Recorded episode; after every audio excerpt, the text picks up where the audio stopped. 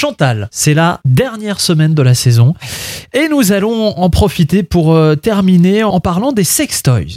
Oui, j'allais dire, on va terminer en beauté. Voilà, exactement.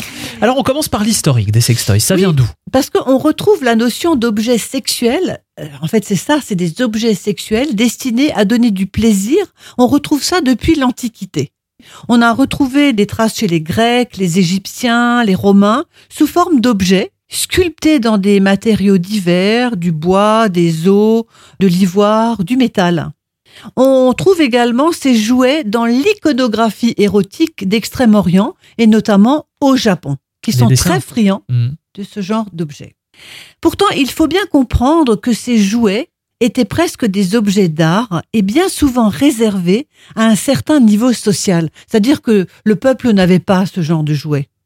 Et dans les milieux plus modestes, l'imagination des couples faisait plutôt appel à des légumes, à Ah des ouais. fruits, à des objets usuels qui s'adaptaient fort bien à cette fonction. Carotte, par exemple Voilà, carottes, euh, voilà, courgettes. Oh, comme vous y allez.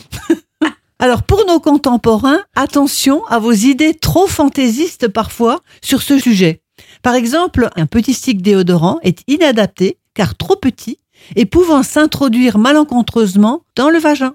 Et ne plus en sortir. Et ne plus en sortir, je l'ai vécu avec une patiente. Oh, quelle Oh là horreur. là là. Justement, on parlera plus précisément des sextoys destinés aux femmes demain.